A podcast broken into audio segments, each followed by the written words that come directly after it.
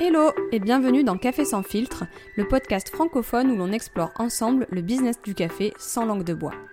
Je suis Olivia Sicardi, formatrice et consultante dans ce que j'appelle l'univers coffee shop like, et seule ou accompagnée d'acteurs de l'industrie du café, je vais décortiquer, sans filtre, différents enjeux auxquels on est confronté quand on travaille dans cette filière.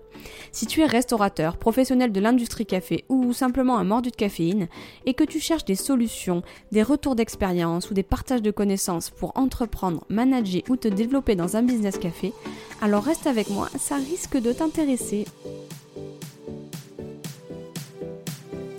Bienvenue dans ce troisième épisode de Café sans filtre. Aujourd'hui, nous allons parler image de marque. L'image de marque, c'est quelque chose qui est très important dans la stratégie de toute entreprise, que ce soit une création d'entreprise ou pour se développer. Mais je trouve que ça l'est encore plus dans, dans le domaine de la restauration et dans l'industrie du café. Pourquoi? Parce que quand on parle d'image de marque, on fait référence à tout ce qui est de l'ordre du sentiment, du climat, de l'ambiance, du ressenti. Et euh, dans la restauration, dans la food et dans le café, on est vraiment au plein cœur de l'expérience sensorielle. Tous les sens sont sollicités. Donc l'image de marque a vraiment une place très importante à jouer dans la réussite d'une entreprise. Et je trouve que souvent, les entreprises de ce secteur la négligent, ou en tout cas ne pensent pas à l'image de marque dans sa globalité, et vont du coup négliger certains aspects euh, qui sont assez importants. Alors, qu'est-ce que c'est que l'image de marque? L'image de marque, si on regarde un peu euh, simplement rapidement la définition sur Internet, on nous dit que l'image de marque, c'est quelque chose qui nous permet de créer une identité reconnaissable identité reconnaissable.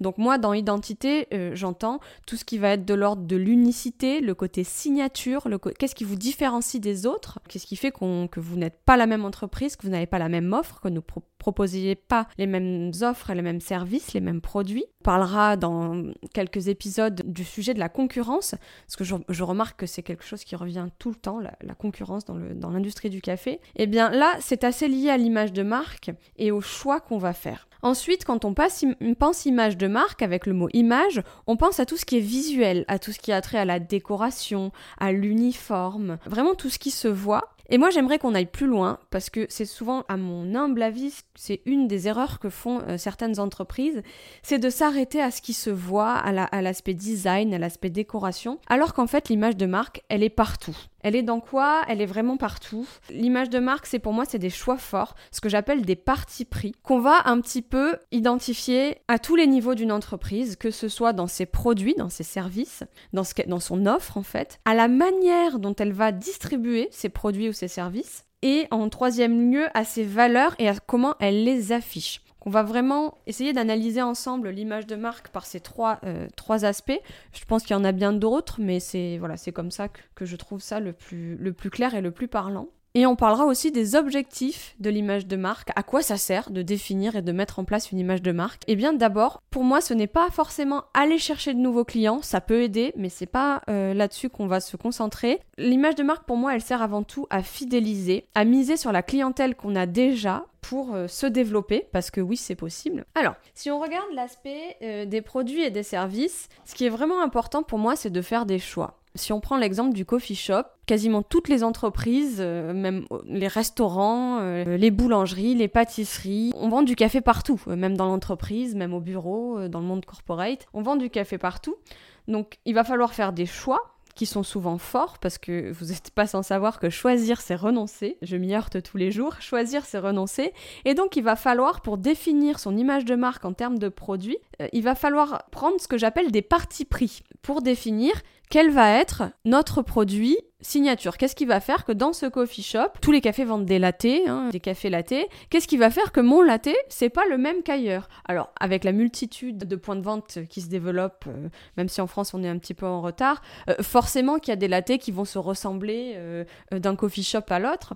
Mais l'idée, c'est que vous fassiez des choix de produits, euh, de recettes, de, de présentations et que, et que vous les assumiez en quelque sorte, que ce soit que votre image de marque, elle, elle se révèle à travers eux. Je prends l'exemple du latte parce que ma passion dans la vie, c'est aller faire le tour des coffee shops et j'ai travaillé dans pas mal de coffee shops aussi et euh, c'est souvent une recette qui diffère en fait. Même si vous prenez euh, au moment de la formation tous les livres ou, ou, toutes les formations où on essaye de vous expliquer ce que c'est qu'un latte, quelle est la différence avec le cappuccino, honnêtement, j'ai pas trop, je dois avoir tous les livres euh, de recettes et de formation de café à la maison qui sont très bien, hein, euh, la caféologie, le café c'est pas sorcier, tout, ce genre de livres, j'en ai une bonne dizaine, et il n'y en a pas un seul qui donne une même définition du latte.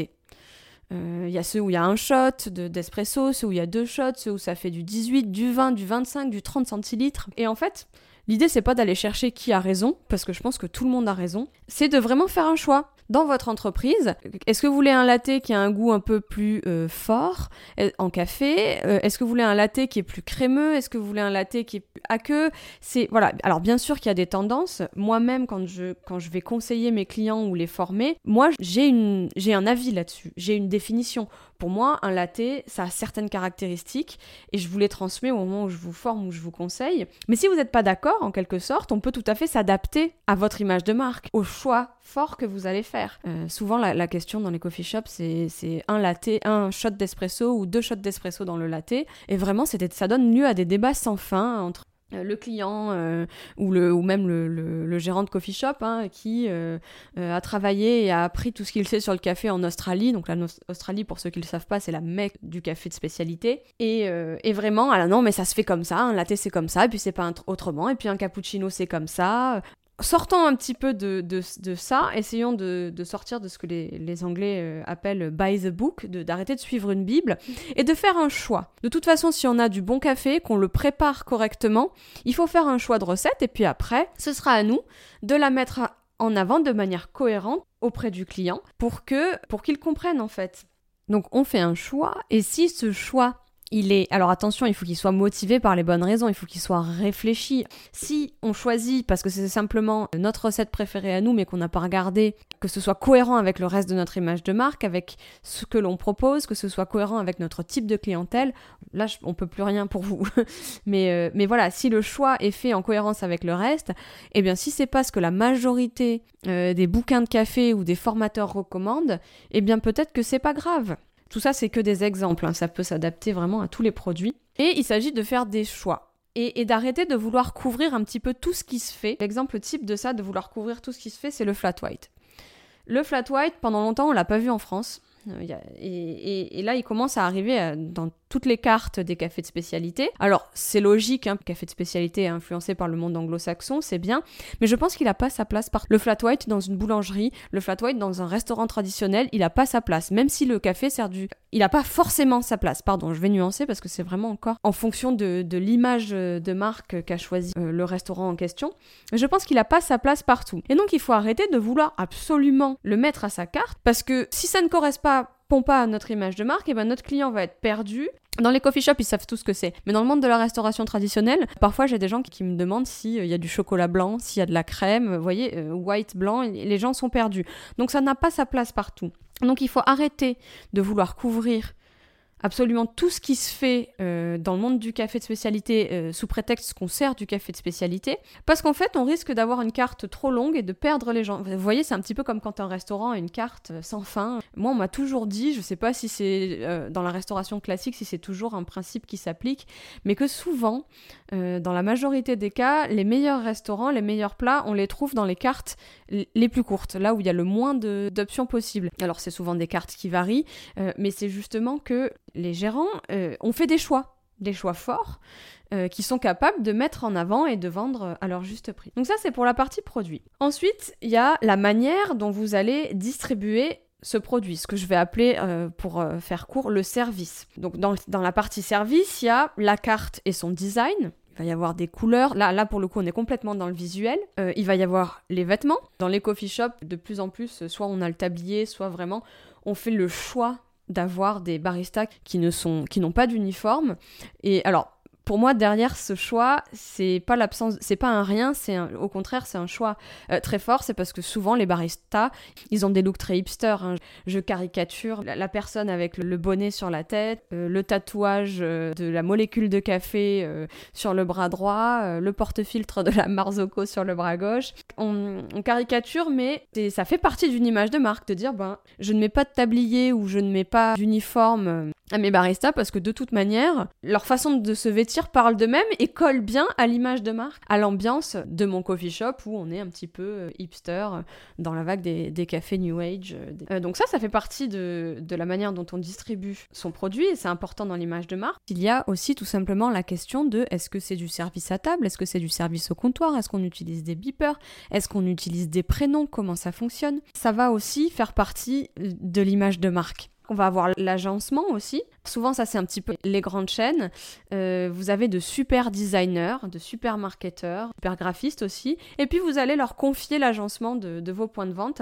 Et là, c'est un petit peu dommage parce qu'en fait, ça va être fait que euh, uniquement du point de vue visuel. Et donc, ça veut dire qu'il n'y a pas de réalité derrière. Et on va voir que une image de marque, c'est pas que ce qu'on voit. Il faut que ce soit construit et qu'il y ait une réalité terrain et opérationnelle derrière. Mon obsession euh, dans ce podcast et dans le business que je développe en général, c'est d'apporter une expertise expertise terrain, une, expertise opérationnelle. Et ça, ça, ça, ça, place dans la réflexion de l'image de marque au point de vue de l'agencement. Donc l'agencement, quand il est fait que par des designers ou par des, des graphistes, c'est souvent magnifique, euh, par des architectes d'intérieur, hein, c'est magnifique.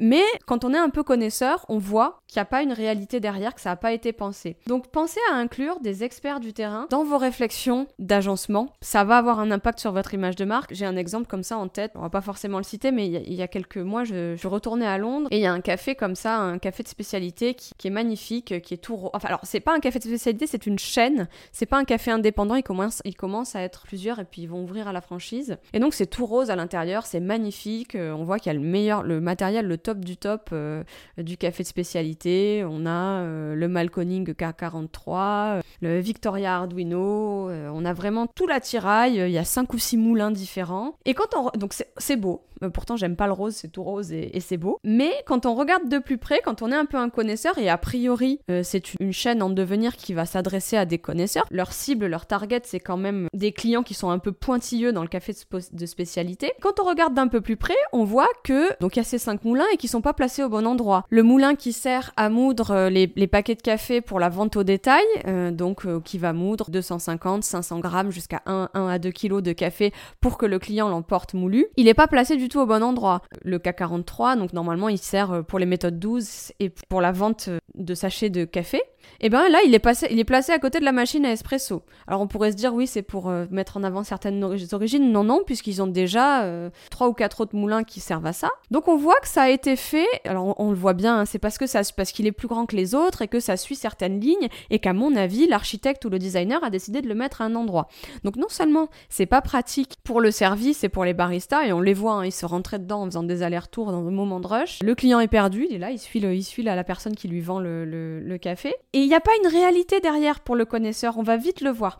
Donc c'est important que l'image de marque, elle soit sur le visuel, mais qu'elle soit aussi sur des choix opérationnels forts. Euh, ensuite, on a le packaging, ça fait partie aussi tout à fait de, l'image de marque. Donc là, c'est complètement cohérent de faire appel à, des graphistes, à des designers, mais on peut aussi développer une image de marque facilement si on n'a pas encore beaucoup de moyens, justement en suivant des principes euh, forts, en étant euh, en faisant des, choix de cohérence. sur votre étiquette, à chaque fois, vous indiquez euh, les notes d'une certaine manière, avec un design, une icône qui est simple, qui vous a pas coûté beaucoup d'argent, mais que vous la mettez toujours au même endroit et que vous faites ressortir cette information, eh ben vous allez créer une constance dans l'information qui va rassurer le client, qui va euh, lui créer une sorte d'habitude en fait. Il va se dire bah voilà, je sais que quand j'achète ce café chez ce micro torréfacteur, j'ai toujours cette information là, elle est à côté, je dis n'importe quoi, hein, elle est à côté du petit bonhomme qui sourit et, euh, eh ben je vais aller chercher quand je vais choisir euh, toutes les semaines mon café, je vais aller chercher cette information là à côté. Ça, c'est de l'image de marque, c'est créer une habitude et c'est pas forcément avec le plus beau des designs et le plus beau des logos. Ça nous amène à parler des valeurs et de comment vous les Je pense que j'ai déjà parlé dans les épisodes précédents des valeurs, que pour toute entreprise, c'est important de définir des valeurs. On en avait parlé dans le cadre du recrutement, du recrutement de définir des pratiques qui sont en accord avec les, avec les valeurs de notre entreprise, dont on est fier. De manière générale, dans l'entrepreneuriat, c'est un, un principe euh, qui est à la base de tout, en fait. Définir ses valeurs et une vision et, et ensuite une ambition pour son entreprise eh bien ça va influencer aussi l'image de marque et c'est à travers l'image de marque qu'on va que le client va pouvoir percevoir vos valeurs. Et donc il faut les afficher, il suffit pas de les définir, ce que font beaucoup d'entreprises. Hein. Elles ont euh, malheureusement elles ont des valeurs dans un coin qu'elles ont passé du temps à définir, auxquelles elles n'ont pas forcément envie de déroger. C'est des principes parfois dans des dans des chartes produits. On les voit euh, quand on quand on est un opérationnel, on va les voir. Par contre le client va pas s'en rendre compte parce qu'elles sont pas affichées correctement. Donc quand on fait un choix fort, qui correspond d'autant plus à une valeur, on le market et on en parle. Je pense notamment aux alternatives végétales. Aujourd'hui, euh, on est dans un monde où ça prend de plus en plus de place. L'idée, c'est pas de définir si oui ou non euh, le lait d'avoine est plus écologique que le lait de vache. Il y a des, Il y a des tonnes de, débats là-dessus, on va pas en parler ici. Par contre, quand vous avez fait un choix, parce que vous avez certaines convictions, que vous l'avez fait pour certaines raisons, parlez-en et mettez-le en avant. Si on reprend l'exemple des laits végétaux, des alternatives végétales, il y a encore plein de coffee shops où pour moi c'est une aberration. Je comprends la logique de coût derrière, mais c'est une aberration. C'est vendu 50, 60 centimes jusqu'à 1 euro plus cher. Dans l'univers coffee shop-like, je trouve que si vous êtes un coffee shop avec une offre Elsie Bobo Vegan, et je vous reporte à la bande-annonce de mon podcast où je définis un peu ce que j'appelle les produits Elsie Bobo Vegan, si vous commercialisez ce genre de produit, que vous avez une offre comme ça et que vous faites payer un supplément pour les laits végétaux, je trouve que c'est contre-productif. Ce n'est que mon avis, peut-être que je me trompe, mais pour avoir testé les deux, eh bien en fait, vous allez, afficher vos valeurs en fait. Si vous proposez une alternative végétale, j'ose espérer que c'est pas uniquement parce qu'il y a euh, de la demande, mais c'est parce que ça correspond à certaines de vos valeurs, d'avoir de la considération pour vos clients qui sont véganes ou végétariens, qui ont des valeurs comme ça, parce que vous avez aussi réussi à développer de belles recettes avec des produits végétaux. Donc, il n'y a pas de raison que ce soit plus cher que le lait de vache. Et encore une fois, toutes ces pratiques, elles dépendent de votre image de marque, mais elles viennent aussi l'alimenter. C'est différent si vous êtes un établissement de l'univers coffee shop like qui propose des produits Elsie Bobo vegan, auquel cas facturer un supplément pour des boissons végétales pour moi, ça ne fait pas sens, c'est contre-productif et vous envoyez un message contradictoire à votre clientèle avec votre image de marque. D'un côté, je valorise dans mon offre tout ce qui est alternative végétale, puisque euh, ben, mon offre est majoritairement constituée de ça. Mais de l'autre côté, je le valorise pas tant que ça, puisque euh, il y a un supplément, donc euh, je surfe sur une tendance aussi pour me faire de l'argent. Je vais loin, je caricature encore une fois, mais c'est pour que vous compreniez. C'est différent de si vous êtes un restaurant ou un établissement que ce soit boulangerie, pâtisserie, d'un univers beaucoup plus traditionnel, où vous avez assez peu de demandes sur des alternatives végétales, ou eh ben, vous ne voulez pas discriminer entre guillemets euh, cette clientèle-là, lui offrir quand même la possibilité de consommer chez vous, mais comme vous avez peu de demandes, c'est logique là de facturer un supplément parce que ben, on comprend bien que comme il y a assez peu de demandes, la loi de l'offre et la demande fait que ça vous coûte beaucoup plus cher d'acheter un litre, deux litres, 10 litres de, de boisson végétale. Il y a une nuance à faire, mais donc ça dépend de l'image de marque, mais ça, ça l'alimente aussi puisqu'on envoie un message à son client. Bref, c'est révélateur de certaines de vos valeurs et il faut que vous soyez clair et cohérent avec elles. Donc, le premier réflexe est souvent de se dire que si on enlève ce supplément aux boissons végétales, il va y avoir un gros manque à gagner au niveau du chiffre d'affaires. Et je suis pas d'accord, je pense, euh, comme je l'ai dit, que c'est contre-productif et que ça empêche de vendre plus et donc d'avoir un plus gros chiffre d'affaires. Parce que certes, on va vendre sa boisson plus cher, mais on déçoit quelque part le client parce que il ne retrouve pas les valeurs qu'il était venu chercher, qu'il s'attendait à trouver surtout en rentrant dans votre établissement. Si vous vendez des produits LC Bobo Vegan, il a tout un univers en tête, toute une image de marque et euh, il s'attend pas à être pénalisé en quelque sorte pour être végétarien ou vegan ou, ou pour avoir d'autres valeurs. Donc, soit on a le, cas du client qui revient pas, voilà, euh, qui, ou qui carrément vous dit ah bah non, alors je m'en vais, ça m'est arrivé. Souvent, il, consomme puis il reviendra pas.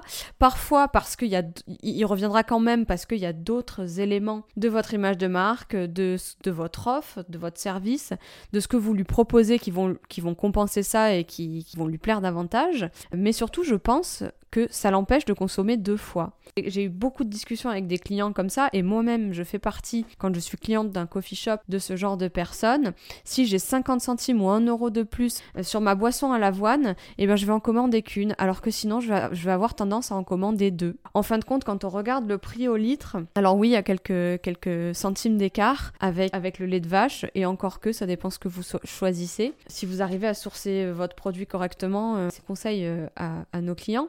Euh, quand, on fait des études de marché, le latte, le cappuccino et le flat white, c'est les boissons qui sont euh, le plus souvent recommandées deux fois à la suite par le même client. Et en fait, donc ça, ça pour le coup, c'est basé sur des chiffres, sur de véritables études. Maintenant, ce que je vais vous dire là, c'est basé uniquement sur mon observation. Euh, mais quand on met, et, sur mes discussions avec les clients, quand on met un supplément, en fait, le client, il recommande pas. C'est quelques centimes, mais il va pas recommander deux fois. Et le manque à gagner, c'est là qu'il est grand pour vous. C'est là qu'il le plus important. Affichez-les. Si vous avez ce genre de produit, moi ça me choque pas de voir écrit euh, euh, alternative végétale avec euh, et, qui est écrit sans supplément pour une exclamation. Ça me choque pas. Au contraire, je me dis ils ont tout compris.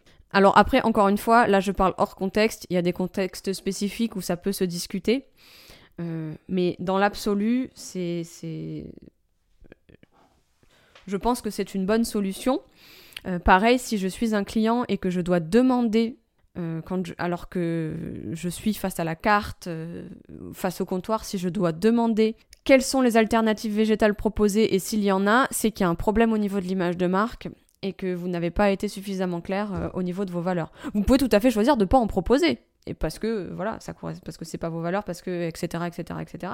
mais affichez-le. Pareil, si c'est un mode de production, si ça concerne le mode de production, la traçabilité, affichez-le aussi soyez, soyez clair et, en fait c'est de la communication, hein, c'est de la publicité, marketez-le. Donc la conclusion de tout ça, c'est que l'image de marque, ce n'est pas que le visuel, ce n'est pas que du design, que du graphisme. On, on en a parlé euh, euh, avec l'agencement. Ça peut aussi être le cas avec le choix de la tasserie, de la vaisselle. Encore une fois, si vous faites le choix uniquement sur le visuel, vous passez à côté de quelque chose de sympathique. Et souvent, vous faites ces choses-là de manière séparée. D'un côté, je fais mon choix de vaisselle, et puis euh, d'un autre côté, euh, je fais mes recettes, et puis après, je vais essayer de faire correspondre les deux, de faire matcher les deux. Ça, ça ne marche pas. Réfléchissez-y en fonction de vos recettes. Si on repart à l'image du latte de tout à l'heure, on va pas faire la même recette de latte, un shot ou deux shots, en fonction de la tasse qu'on a, du volume qu'on a. Et le problème, c'est que si c'est un market, j'appelle ça un marketeur, mais quelqu'un de votre service euh, marketing euh, ou un, graphiste qui va choisir ou un, designer qui va choisir la vaisselle, si à un moment il, il, communique pas avec, euh, il essaye pas de faire matcher ça avec euh, l'expertise d'un créateur de recettes, d'un barista ou autre, bah vous allez avoir un problème, il va y avoir des dissonances dans votre image de marque. Et les deux côtés, vous n'allez pas pouvoir avancer ni sur le graphique, ni sur, ni sur l'aspect visuel, ni sur l'aspect recette signature qui est très important dans l'image de marque. Parce qu'en fait, on peut aller plus loin, et dire que l'image de marque, c'est pas que le visuel. Pour moi, l'image de marque, c'est la personnalité de votre entreprise comme une personne. Euh, on dit que l'habit ne fait pas le moine. Alors j'adore dans ce, dans ce podcast faire, des, citations un peu euh, de boomers. Mais on dit que l'habit ne fait pas le moine. La personnalité d'une personne, vous la jugez pas qu'à son apparence. Ça fait partie de, son, de sa personnalité. Comment est-ce qu'elle s'habille, de manière excentrique ou pas, euh, avec des couleurs ou pas. Ça va faire partie de sa personnalité. Mais heureusement, la personnalité d'une personne ne se résume pas à son apparence. Il y a tout, tout le reste qu'on découvre petit à petit. Moi j'adore comparer l'entreprise et le couple. Et ben c'est une nouvelle occasion de le faire. C'est comme dans un couple en fait. Au début, vous connaissez pas forcément bien la personne, vous allez voir que son apparence que pour une entreprise, c'est pareil. Un nouveau client, il va voir que qu'on voit en premier en fait que l'aspect visuel, et ensuite on va découvrir petit à petit dans le couple de quoi est faite l'autre personne, un petit peu ce qu'elle a dans ce qu'elle a dans les tripes. Hein. Et, bah c'est pareil avec l'entreprise. C'est le client régulier qui va vraiment euh, découvrir l'image de marque et c'est lui qu'elle va vraiment targeter. C'est assez intéressant d'ailleurs un publicitaire euh, début des années 2000 qui s'appelait Kevin Richards qui comparait euh, l'image de marque au couple. En fait, il parlait de love brand, de love marque.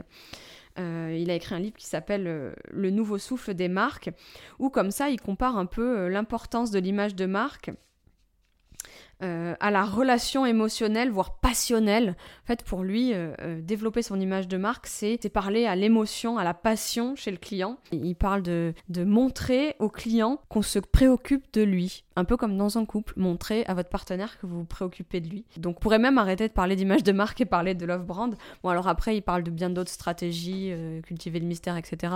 Euh, moi, je vais pas l'aborder forcément ici parce que je pense que ça s'applique pas euh, exactement à la restauration. Mais c'est quand même un, bouquin très intéressant. Et donc, comme dans un couple, on peut pas plaire à tout le monde, sinon on ferait tous avec tout le monde. Et donc, il y a une sélection qui va se faire naturellement dans votre clientèle. Il y a certains clients à qui votre offre, votre service, votre manière d'être, votre vos valeurs, ce que vous proposez, va parler plus qu'à d'autres. Et si vous essayez de parler à tout le monde en même temps, c'est le meilleur moyen de parler à personne. Quand on revient à notre image du, flat white, euh, si vous essayez de mettre toutes les offres euh, des super cafés de spécialité euh, hyper pointilleux de Melbourne, vous essayez de les, de les mettre dans un, café traditionnel français, bon, je suis pas sûre que ce soit un succès. Pour moi, dans le développement de l'image de marque, il y a deux objectifs principaux et il y en a un qui va être beaucoup plus important que l'autre. On va parler du plus important, c'est fidéliser les clients, miser sur la clientèle existante pour euh, devenir prospère en fait, hein, pour se développer, pour croître. Euh, c'est ce qu'on veut tous dans une entreprise, ou à minima rester pérenne, mais je pense que si c'est le seul objectif, c'est un, peu, c'est un peu dommage. Et en fait, pourquoi l'image de marque, elle va parler plus aux clients fidèles? Ce qu'on va vouloir faire, c'est leur offrir quelque chose qu'ils ne trouvent pas ailleurs. Quelle que soit la gamme ou le prix, ça peut se faire. On n'est pas forcément obligé d'aller taper dans le luxe pour euh, fidéliser ses clients avec son image de marque. On va vouloir venir leur proposer une offre sûre, qu'ils se sentent un peu en confiance, dans un climat, dans une ambiance qu'ils connaissent déjà. En fait, on mise sur la régularité, sur la constance, sur la familiarité avec l'image de marque. Et ça ne se produit pas avec les nouveaux clients, c'est vraiment avec la clientèle d'habitués. Et ça peut se faire vraiment quelle que soit euh, la gamme ou le niveau de prix de votre offre et de, de votre concept. Le meilleur exemple de ça, c'est Starbucks. Alors encore une fois, je suis pas une fan de Starbucks. J'ai beaucoup de mal, enfin, c'est même je n'arrive pas à boire leur café euh, s'il n'y a pas du lait d'avoine dedans. Euh, mais je suis quand même, je reconnais qu'ils ont quand même un certain génie entrepreneurial. Leur image de marque, depuis leur création jusqu'à aujourd'hui, ça reste un exemple pour ça. Ils auraient très bien pu se dire, ah bah on va, on va, on va modifier un petit peu avec l'essor des cafés de spécialité qui sont complètement opposés à l'image de marque de Starbucks, qui critiquent à, juste titre souvent l'offre Starbucks. Ils auraient pu se dire, ah bah on va un petit peu pivoter et on va essayer de proposer des choses euh, comme le font les cafés de spécialité. Et pourtant, ils l'ont pas fait et c'est un, succès. Starbucks, ils sont très forts dans leur image de marque. Ils ont cette espèce de grosse unicité. On sait ce qu'on va y trouver. Euh, moi, je dis toujours que leur plus grosse force, c'est que partout où vous soyez dans le monde, que vous soyez à Bombay, à Paris, à New York, un latte Starbucks, il a de fortes chances d'avoir le même goût. Et ils ont réussi cette prouesse avec l'élément le plus éphémère, où, il y a le moins de reproductibilité possible, c'est le café, en fonction des récoltes, en fonction des origines, etc. Et eux, ils arrivent quand même à avoir le même goût. Alors, un des problèmes, c'est que c'est en, notamment en cuisant beaucoup trop leur café qu'ils arrivent à ce résultat-là, mais pas que. Pas que. Par exemple, le choix de leur matériel. J'ai quelques clients, quelques prospects qui, qui ont pour objectif de créer chez le client comme ça une, une référence. Et, sauf que dans l'équipement des machines à café, ils partent dans tous les sens et ils se rendent pas compte qu'en fait, Starbucks, ils ont misé là-dessus, l'unicité. Ils ont une machine à café qu'aucun autre concurrent, aucun autre restaurant ne pourra avoir. En fonction de leurs besoins, en Suisse, il n'y a qu'un seul euh, producteur de machines à café pour Starbucks, c'est un équipementier qui est en Suisse toutes les machines sont les mêmes. Donc l'unicité, elle va être énorme et l'image de marque, ça peut être même un repère. C'est des choix forts euh, avec une réalité de terrain. Leur, machine, elle est adaptée à la réalité de terrain, elle est adaptée à leurs recettes. Ils ont pensé les recettes avant de penser la machine. Et ça, c'est fort. Donc la, machine euh, Starbucks, je suis sûre que si je vous montre une image, vous l'avez tous déjà eu en tête avec cette espèce d'énorme trémie euh, ronde, où d'ailleurs on voit le, grain qui est beaucoup trop huilé, huileux. Hein, souvent les, les trémies, elles sont sales chez Starbucks. Et, c'est pas grave. Enfin, c'est pas grave, si, c'est grave. Mais leur image de marque, leur unicité fait qu'en fait le client arrive à surpasser ça. Alors maintenant, si on prend l'objectif d'attirer des nouveaux clients, eh bien l'image de marque va servir aussi un petit peu, dans la mesure où, dans notre image de marque, on va être capable de leur proposer une offre claire, avec des valeurs claires, des parties pris réfléchis, assumés. L'image de mage marque peut aussi servir à attirer, mais si je peux faire la comparaison avec le monde sportif, elle sert vraiment euh, sur la durée, sur la longueur, c'est de l'endurance en fait. L'image de marque, on n'est plus sur la création de besoins, on est sur de la création d'habitude en fait un petit peu. On va chercher à créer un environnement qui est familier, qui est plaisant et familier et qui est unique aussi. Par exemple, euh, tous les coffee shops de la Terre euh, doivent servir, à mon avis, un roulé à la cannelle. Il n'est pas partout pareil et il y a forcément des endroits où, en tant que consommateur, on va développer des habitudes, on va préférer celui-là parce qu'il est préparé d'une certaine manière. Entre vous et votre voisin, vous allez peut-être pas préférer le même. L'image de marque, ça fait appel à tout ça aussi et c'est pas qu'une histoire de euh, décoration, de couleur, de design. Non, ça, le produit est vraiment au cœur de l'image de marque et c'est parfois ce qu'oublient un petit peu euh, certaines entreprises. Il y en a qui le font très bien euh, au détriment de la qualité. On a vu un peu l'exemple avec Starbucks. L'image de marque est tellement forte que bah, la qualité du produit, en fin de compte, pour certains consommateurs, c'est moins important. Donc voilà, il y, a certainement un, juste équilibre à trouver entre euh, qualité, forte image de marque et forte capacité de communication. Mais voilà ce que rassemble un petit peu l'image de marque. On arrive à la fin de cet épisode, merci pour ton écoute. Si ça t'a plu, n'hésite pas à liker et à partager. Et s'il y a des thèmes que tu souhaites aborder, n'hésite pas à les partager en commentaire. Je te dis à la semaine prochaine pour un nouvel épisode de Café sans filtre.